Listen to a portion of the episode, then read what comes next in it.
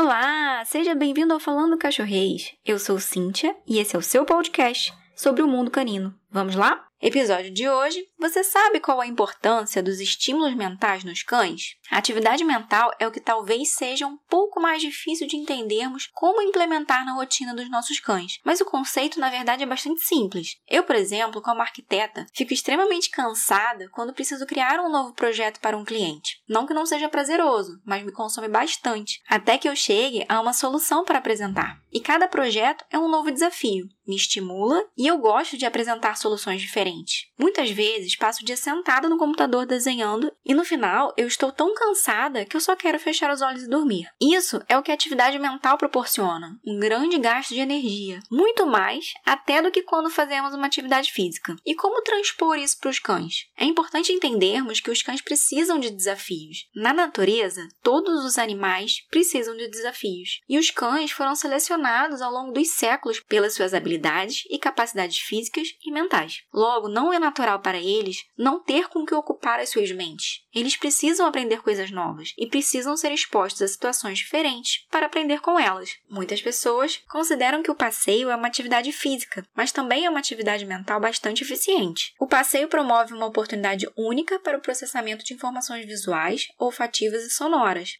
Prestar atenção em tudo isso é bastante cansativo, e é natural que ao voltar de um passeio, nossos cães queiram deitar um pouco para descansar e relaxar. O enriquecimento ambiental é uma outra forma de promover atividade mental, e eu vou fazer um episódio específico sobre isso. Mas hoje, o que eu quero deixar claro é a importância e os benefícios dessas atividades. Quando a gente ocupa a mente do nosso cão com uma atividade que requer concentração, estamos ativando o córtex cerebral, e isso impede que o sistema límbico ative respostas emocionais. A verdade é que é muito difícil, tanto para a gente quanto para o cão, ao estarmos focados em uma tarefa, sermos inundados por sentimentos e emoções intensas. E esse é um dos benefícios das atividades mentais, promover a concentração e o autocontrole. Outra forma de promover esse tipo de atividade é o ensino de truques e comandos de obediência. E ao ensinarmos qualquer coisa ao nosso cão, aumentamos o seu repertório de comportamento e melhoramos significativamente a nossa comunicação com ele. Lembrando que é importante que essas atividades também sejam diárias. Dessa forma, teremos um cão muito mais equilibrado. Gostou? Ficou com alguma dúvida? Me procure lá no Instagram, compartilhe com os amigos para que mais pessoas possam também entender sobre a importância de estimular mentalmente o nosso cão. Um beijo e até o próximo episódio.